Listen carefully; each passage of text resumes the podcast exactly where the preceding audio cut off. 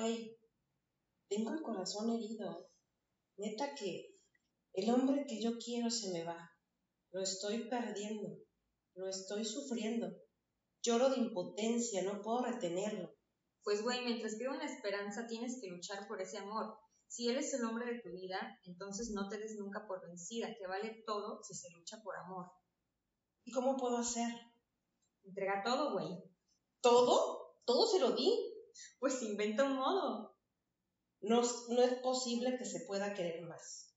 Pues pensando así lo perderás. ¿Y si se va? Lo habrás perdido. ¿Y qué me va a quedar? Lo que has vivido, no manches. Tu consejo no me aleja de este dolor. Son cosas del amor. Hola, ¿qué tal? Amigos, es hora de darse cuenta. Bienvenidos al segundo episodio del podcast de Mentes Brillantes.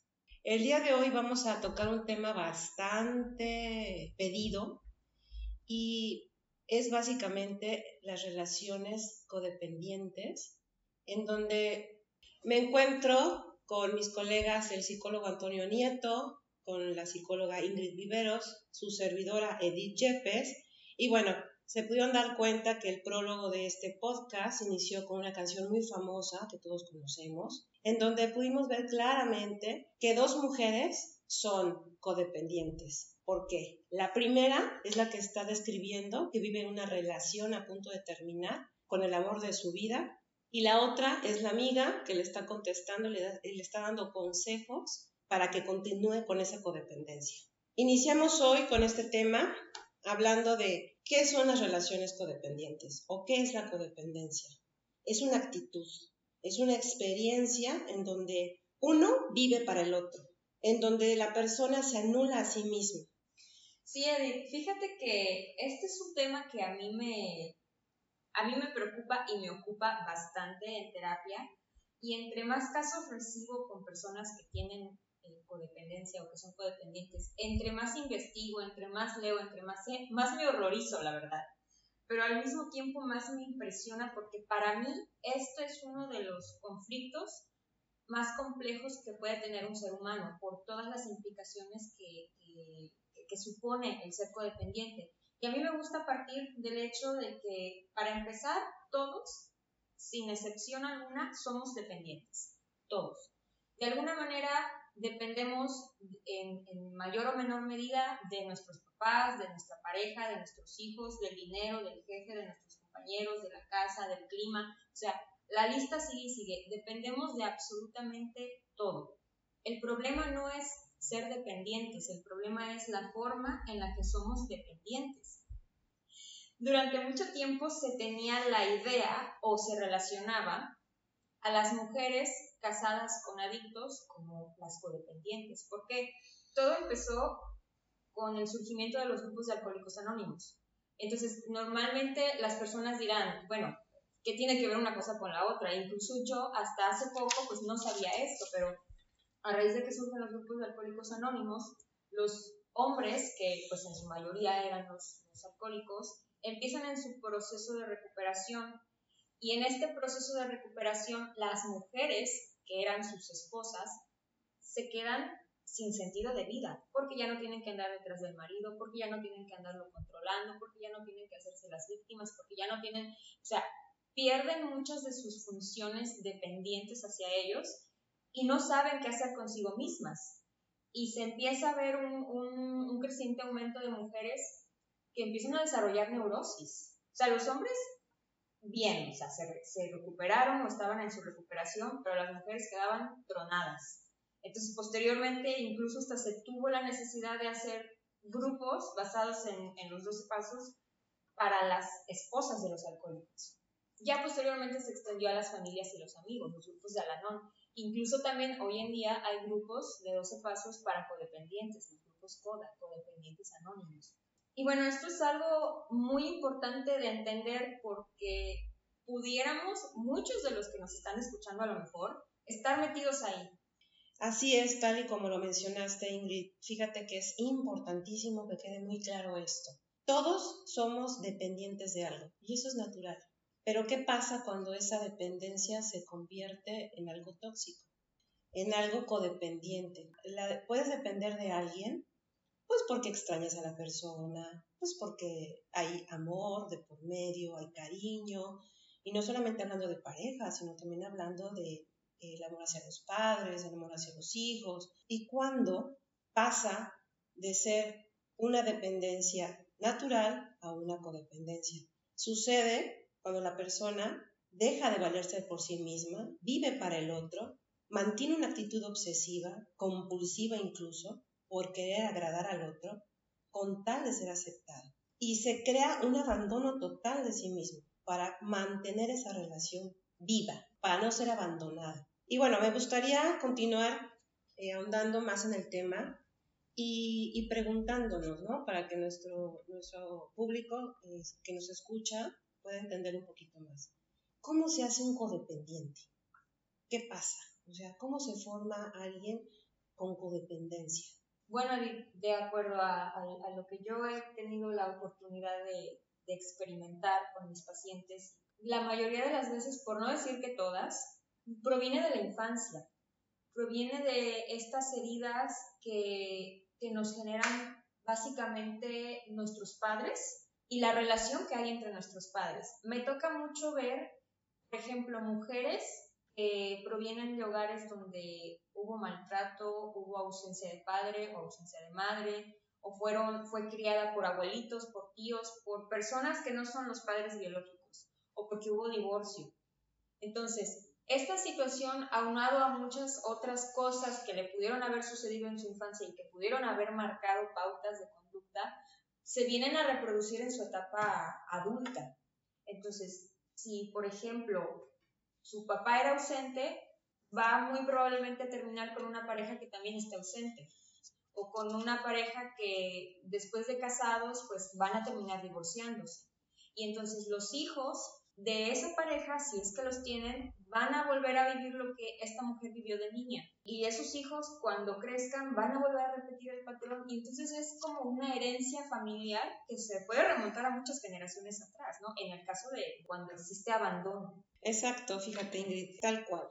Yo siempre he dicho, tanto por experiencia profesional como por experiencia personal, porque no lo, vamos no lo podemos negar, o sea, vivimos rodeados de muchas personas codependientes, incluso en algún momento de nuestra vida todos hemos sido codependientes, ¿no? ¿Sí o no?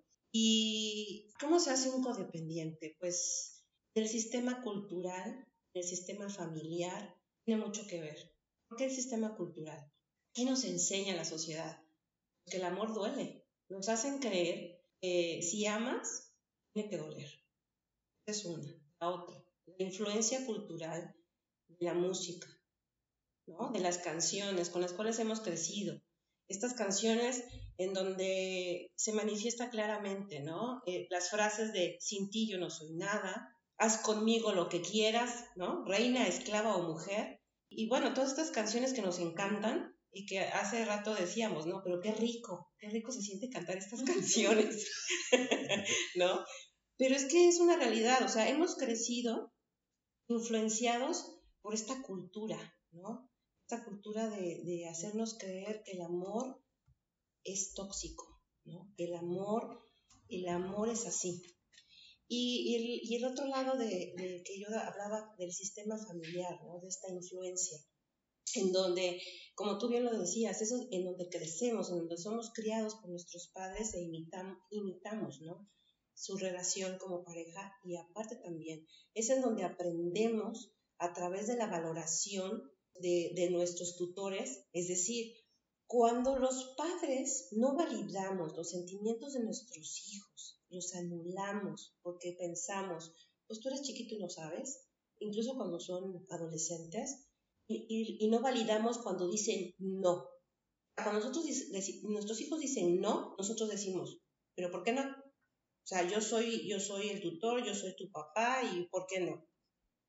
Entonces le decimos al hijo de manera inconsciente, tu opinión no vale. Y no les permitimos, ¿no? No les permitimos validar cuando ellos no quieren hacer algo. ¿Qué, qué sucede? Crecen y entonces aprendieron a guardar esa decisión de negación ante situaciones que les afectan y claro, cuando tienen relaciones con otras parejas o con otras personas, aprenden a guardarse esos sentimientos y a decir siempre sí, sí a todo, sí al maltrato, sí a estas relaciones tóxicas, sí a lo que dice el otro, sí, sí, ¿por qué? Porque al final lo que buscan, buscamos que el otro nos valide, como no nos valoraron nuestros padres. Está en boga este tema, está en boga las relaciones tóxicas, ¿no? Eres tóxica, soy un tóxico, ella es la tóxica, ¿cómo está la tóxica? ¿Cómo va el tóxico? ¿Ya se alivió la tóxica? Este, y el tóxico, ¿dónde lo dejaste, no? ¿Cómo van con su O los code. ¿Cómo van? ¿Cómo van con su relación tóxica? ¿Cómo, ándale, ¿cómo van con su relación tóxica? Miren, cuando hablamos de una relación tóxica, precisamente estamos hablando de dependencia emocional o de codependencia emocional. Y ahora hay que entender que no necesariamente son sinónimos, aunque sí están relacionados los dos. ¿Por qué? Porque una persona dependiente eh, depende de otra persona para estar bien a su forma, para ser feliz o para sentirse de alguna manera bien, sea lo que sea que esa persona considere eh, su propio significado de estar bien. Mientras, por ejemplo, que con la codependencia, el otro miembro de la relación se aprovecha de alguna manera de la dependencia de su pareja. Eh, hay que entender algo importante y es que cuando uno mismo depende emocionalmente de otras personas, deja de ser quien realmente es y no es capaz de expresar su propio yo. Y muchas personas en realidad no están o no saben cómo expresar su propio. Incluso puede llegar a ser una afronta el descubrir quién son sin la otra persona. Eh, miren, les voy a poner un, ejemplo de esto. Eh, desde el punto de vista de un hombre, en cuanto a la dependencia emocional o a la codependencia. Estas son frases que normalmente llegan a terapia. Estoy con ella por intensa. Ella me fascina, me encanta. O sea, yo le puedo tolerar cualquier cosa, me encanta no sé por qué me tiene así, es como, como si me hubiera hecho un, trabajo de brujería, no sé. Como una droga. Una droga. Agua de calzón. Sí, exacto. Siento que, que ella es una fuerza de la naturaleza, porque ella es apasionada, arrebatada, es un incendio bellísimo en todo lo que hace. Pero entonces llegan a terapia porque de alguna manera se están dando cuenta que todo a su alrededor ya no está funcionando bien. Eh, hay otra cosa aquí en lo que acaban de decir ustedes dos, y es, miren, entendamos también que nosotros somos un ser biológico, y como seres biológicos nosotros tenemos instintos. Esos instintos no nos separan de los animales. ¿Por qué? Porque seguimos siendo, de alguna manera, animales. Uno de nuestros instintos es el instinto de reproducción.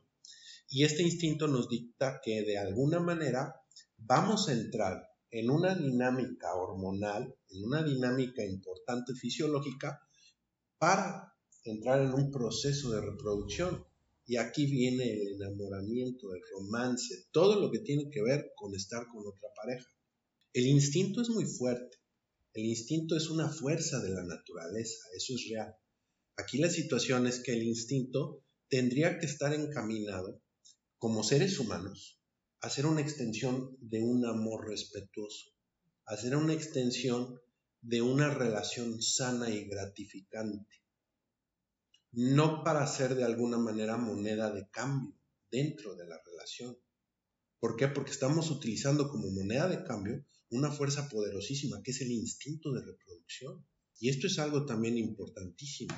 Sí, claro. Además, estamos recibiendo cantidad infinita de estímulos eh, eh, en el ambiente, en el medio en el que nos desarrollamos. Por ejemplo, como decíamos al principio en el prólogo que, que nos estábamos echando aquí, Eddie y un palomazo de una canción muy conocida, como esa hay mil. Yo nada más les dejo de tarea como un ejercicio o como un experimento.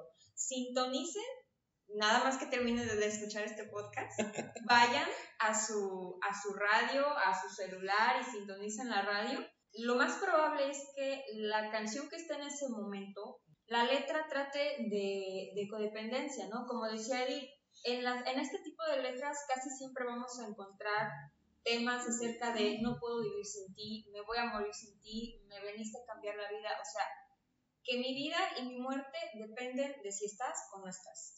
Eso en el caso de la música. Ahora, no nada más es música, lo vemos en las películas, estas películas eh, románticas donde, no sé, no sé si recuerdan, era un tema muy recurrente en aquellas películas noventeras sobre todo que eh, eh, se hace esta apuesta para ver si nos podemos ganar el amor de la chica que parece la, la, la, la, difícil y entonces estamos tratando de hacer todo un tipo de chantaje para ganárnosla, pero al final no la amamos y al final se, se, se vuelve una serie de situaciones disfuncionales y al final la pareja termina feliz para siempre y entonces nos venden la idea de que tenemos que pasar por todas estas dificultades y aguantar y al final vamos a ser felices para siempre. Y eso no es verdad. Eso es en el, caso de las películas. Por ejemplo, de Rihanna. Ah, por ejemplo, sí, estábamos platicando también, Rihanna tiene una, una canción y un video musical en donde se, se, está, quema la casa, hay toda una serie de, situaciones violentas en la pareja, pero la parte física, la parte sexual es increíble, o sea, son estas lunas de miel que, que, que decimos, bueno, todo vale la pena por, por, por, esta luna de miel, ¿no? Y entonces tampoco va por ahí la cosa. En los libros, se los comenté hace unos podcasts atrás en la introducción, yo también soy escritora y entonces estoy en contacto con, con, lo nuevo que va saliendo en la literatura, me dedico principalmente a escribir libros cuyo objetivo, público objetivo son los jóvenes. Y vieron que hay una grandísima cantidad de libros publicados, principalmente estadounidenses, que retratan relaciones sumamente codependientes. Por ejemplo, no sé si alguno de nuestros oyentes reconozca o, o, o esté familiarizado con esta serie de libros en donde incluso hasta se les, se les hizo una película y que salió en el cine, en donde él es violento, la maltrata psicológicamente, la engaña, eh, la, la, molesta, es nefasto y ella está ahí, poniéndose de tapete. Los comentarios que yo he visto hacia esta novela, o bueno, hacia, hacia este libro, provienen principalmente de niñas entre los 11 y los 17 años y todas, o casi todas, quieren una relación como esa. Por ejemplo, en este momento les, les comparto, yo estoy escribiendo una historia en donde hay dos personajes masculinos. Uno es responsable, es muy respetuoso, trata muy bien a la protagonista, es muy atento, es muy lindo. Y el segundo, pues no es tan amable, hace cosas pues que no necesariamente son buenas, se mete en conflictos constantemente, por ahí tendrá algún vicio. Y vieran que diario, cada semana recibo comentarios de yo quiero a él, o sea, al, al segundo personaje, al que aparentemente es el chico malo. Y a mí me impacta, o sea, me, me, impacta porque es una realidad que ese tipo de personalidades llame mucho más la atención y sean mucho más atractivas que una persona sana, una persona funcional. El punto que acaba de tocar Ingrid también es muy importante. Eh, eh, quiero compartir esto. Eh. Precisamente ahora que tú ya te has ido, me han dicho que has estado engañándome. ¿Y por qué de pronto tienes tantos enemigos? ¿Por qué tengo que andar disculpándote? Si ellos están mintiendo, por favor, defiéndete. Yo sé que no lo harás, pues dicen la verdad. Es una pena. Siempre seguirás doliéndome. Y culpable o no, ¿qué le puedo hacer ya? Uf, vámonos, vámonos. Ahí les va otra, ¿no? Que también es importante. Sí. Y es este. Y la luna, que llena el crepúsculo, me baña en matices de nostalgia al reflejar tu rostro. Me siento tan triste, amor, tan infeliz, tan lleno de ansiedad, o sea, ya, ya, ya aquí el tipo ya, ya se diagnosticó, ¿eh? Sí. No sé qué nos separó y cómo negarle a mi corazón que aún te amo, que aún te extraño. Los días sin ti son como morir. Y esto es parte importante de precisamente lo que decía Ingrid, de todo el bombardeo de estímulos al que estamos sujetos y que tiene que ver con una normalización de la dependencia, de la codependencia o de las relaciones tóxicas. Ahora, no les quiero ni tocar las series latinoamericanas, las novelas latinoamericanas, las novelas mexicanas. La Rosa de Guadalupe, Dios mío santísimo, nombre sea Dios, ¿no? Eh, esta otra, Mujer Casos de la Vida Real. Bendito sea Dios, ¿no? Eh, y, bueno, sí, claro, aquí lo importante es ¿qué, qué podemos aportar, de qué forma podemos ayudar un poquito a las personas que nos están escuchando para tratar de sentirnos mejor, tal vez para dar, para preguntarnos, ¿estoy en una relación dependiente o codependiente? Y sobre todo, pues de qué forma puedo salir de esta relación o, o, o de qué forma puedo comenzar a solucionar el problema que me estoy dando cuenta que tengo. Pues sí, Antonio, ¿cómo podemos saber? Esa es una pregunta este, muy relevante. ¿Cómo podemos saber que somos codependientes o estamos en una relación codependiente? Para empezar, a mí me gustaría eh, aclarar dos figuras importantes que alimentan la codependencia, que es la figura del amo o verdugo o del esclavo víctima. Llámenle como quieran. Es importante separar estas dos, estas dos vertientes porque el amo, aunque pareciera que tiene este, un nivel más alto que el esclavo, pues no es así, porque él también posee una bajo, baja autoestima igual que la otra, que la otra persona, ¿no? igual que el esclavo. Pero ¿qué lo hace distinto? ¿Qué tiene el poder? Porque es el que de alguna manera está, entre comillas, por encima del otro. Porque el otro alimenta el dominio que tiene sobre él.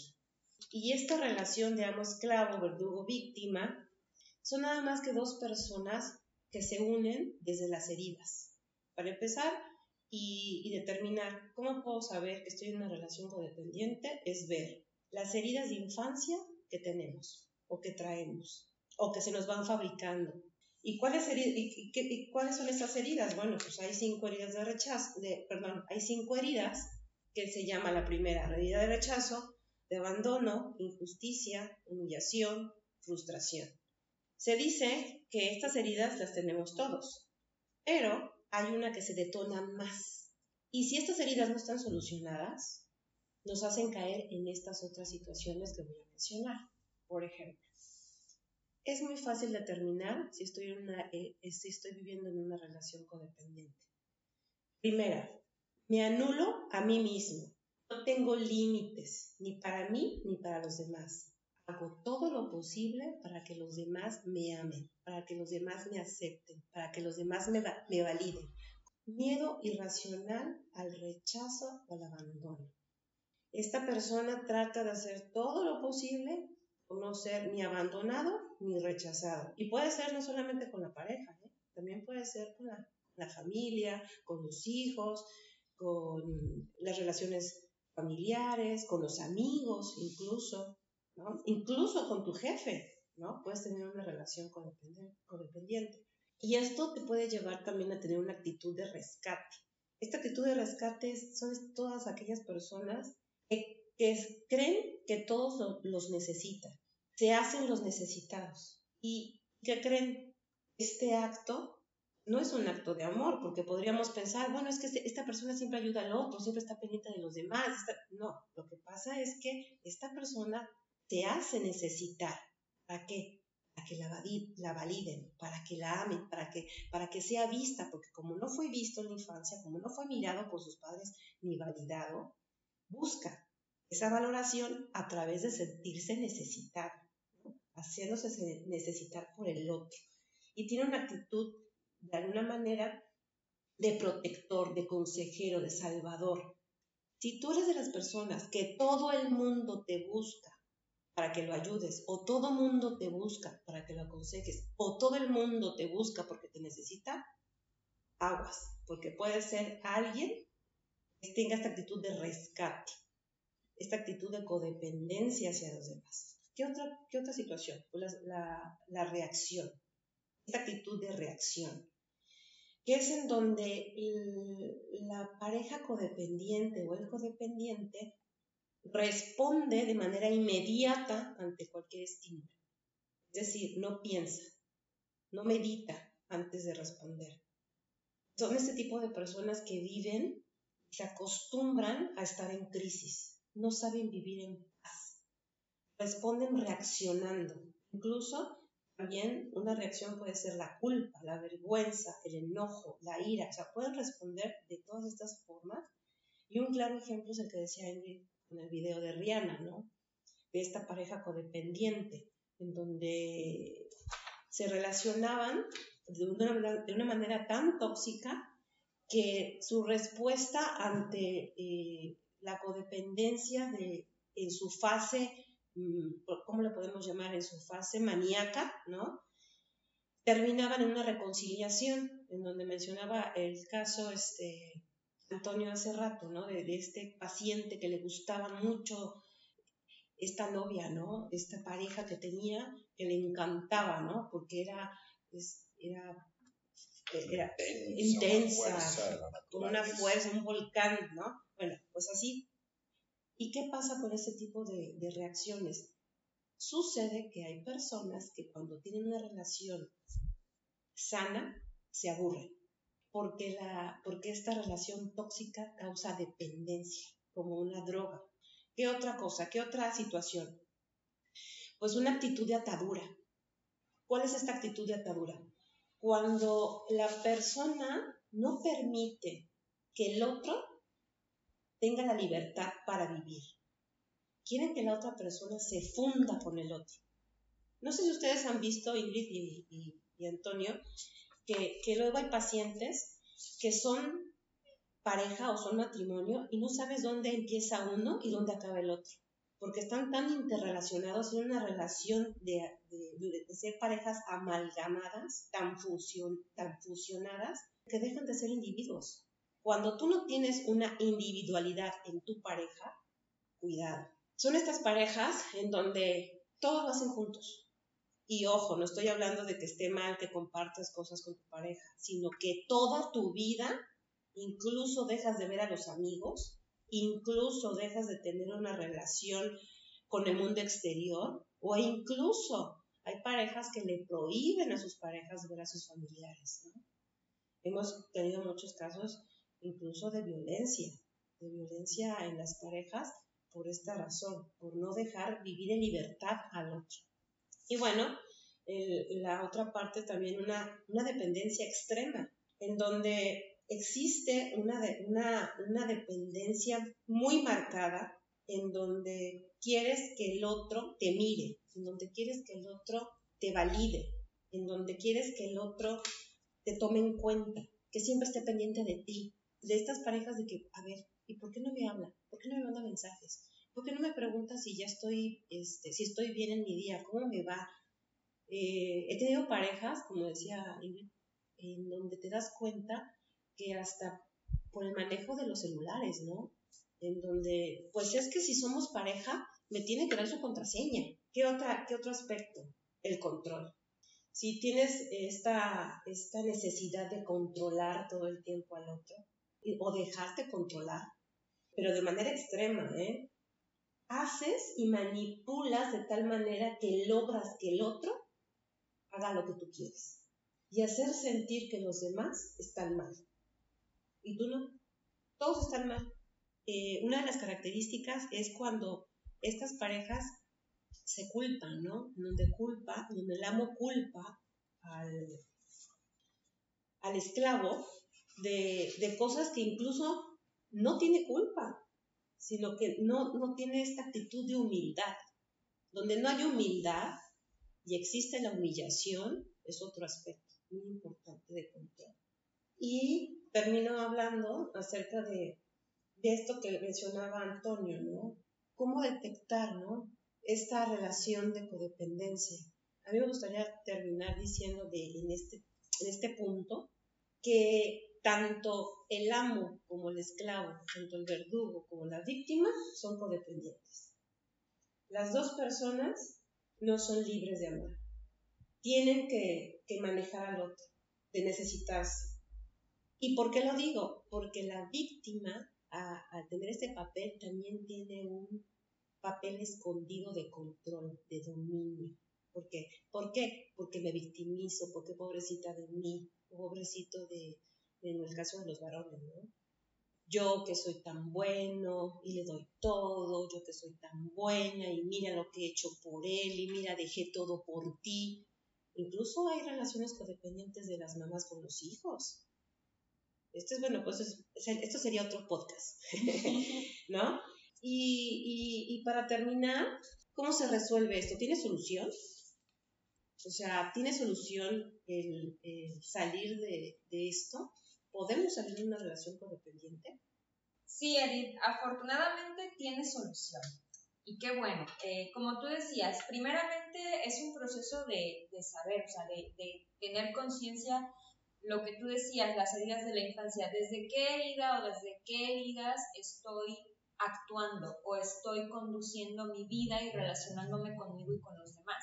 Ya cuando tenemos eso más claro, entonces ya es, es como ir en un túnel oscuro y lo único que tú tienes para, para ver es una lamparita, pero la lamparita no es, no, no tiene mucho, no tiene mucha potencia y solamente puedes ir alumbrando mientras vas caminando.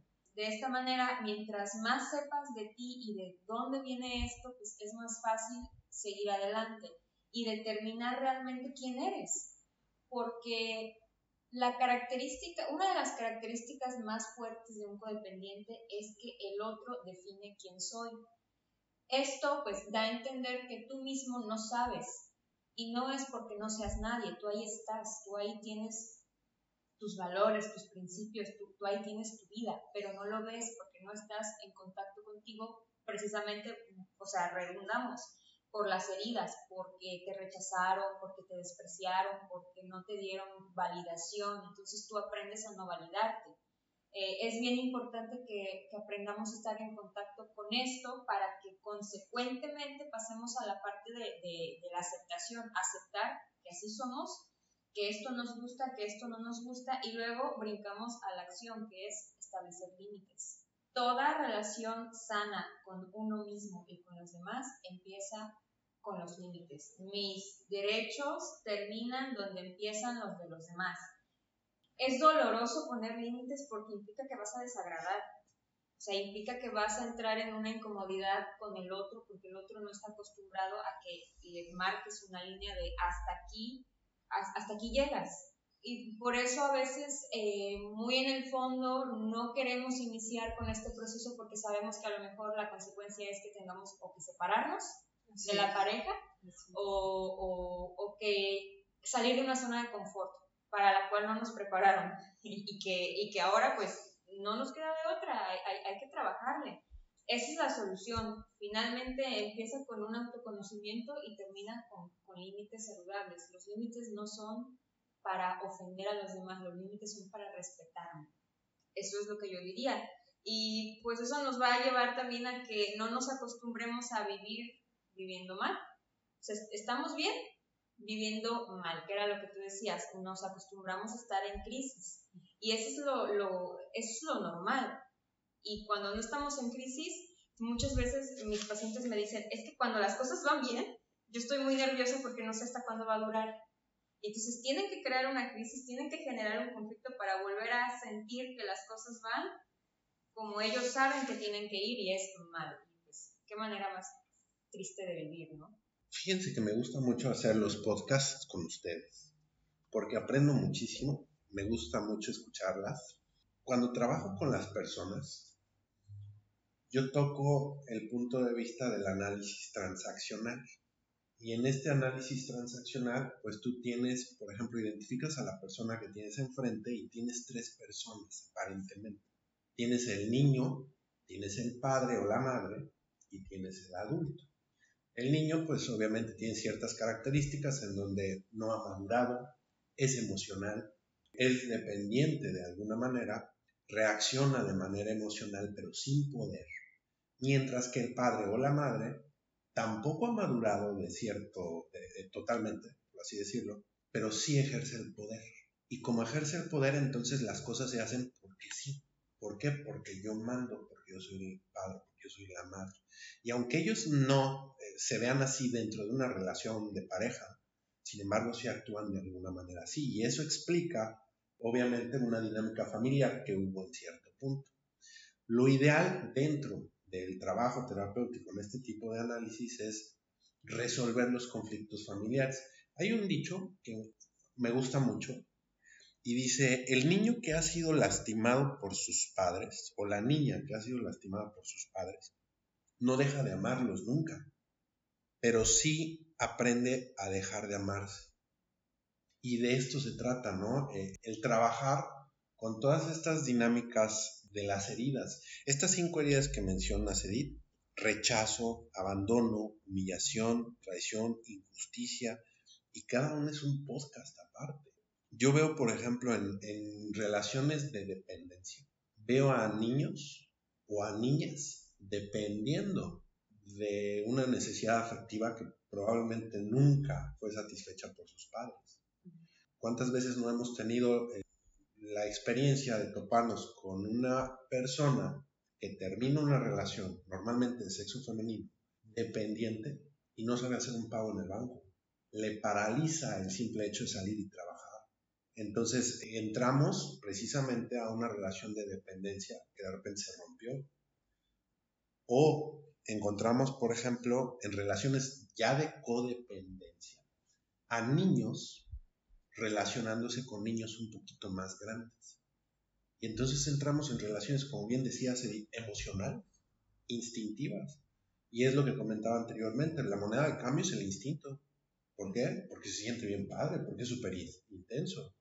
Y de repente ya me encuentro, como citando a Ingrid, en una dinámica en donde estoy bien viviendo mal. Y qué difícil, qué difícil, ¿no? Aquí lo importante es que tenemos que darnos cuenta. Tenemos que identificar los focos rojos, tenemos que ver las alertas que tenemos. ¿Por qué? Porque la vida es muy corta para vivirla mal. Ahorita que tú dijiste eso, Ingrid, estamos bien viviendo mal, ay, sentí que se me encueró el chino. Porque dije, qué feo, qué feo, qué horror es un día hermoso. todos los días son días hermosos. Sí, Antonio, qué feo es vivir así, exactamente tal como dijeron los dos. ¿Cómo saber que estás en una relación codependiente o una relación sana? Es fácil. Bueno, en primer lugar, ser honestos consigo mismos. Reconocer que todo eso que, que tú has escuchado te identificas.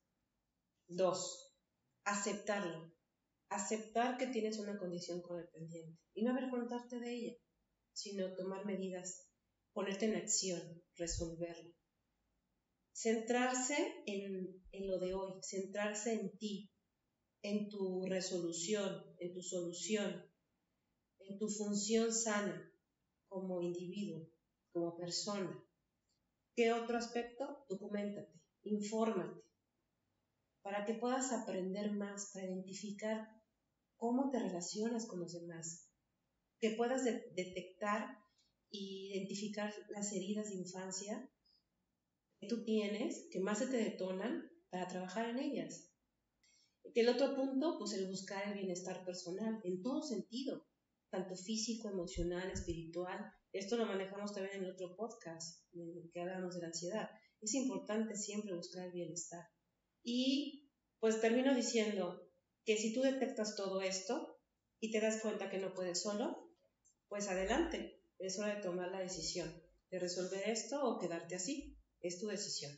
Muchas gracias a todos por habernos escuchado en este segundo episodio de nuestro podcast de Mentes Brillantes. les damos eh, las gracias en nombre de mis colegas Ingrid y Antonio. Háganos llegar sus comentarios a nuestra página Mentes brillantes.mx. También nos pueden escuchar, aparte de Spotify, en vía web, en iTunes, en Google Podcast y próximamente en YouTube. Y muchas gracias por su atención. Bye. Pónmela, ponme, préstame tu teléfono. No manches, a ver, vamos a. Esta canción, de, de verdad que bien tóxica. No, no sé qué, de verdad, mira, escúchala, escúchala. ¿Cómo, cómo cantaba la mítica? Amiga, Lo estoy perdiendo. Estoy sufriendo. Llorando de ¿Te impotencia. la sabes de No memoria? puedo retenerme. Qué horror. amiga. Mientras quede una esperanza, tú tienes que luchar por ese amor. Que vale todo si se lucha por amor.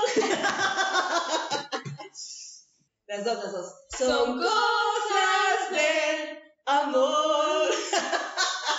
Oye, yo no sé qué, así no cantamos, ¿eh? Cantamos mejor. Eso, eso. Convénceme, miénteme con un beso que parezca de amor. Necesito quererte, codependiente.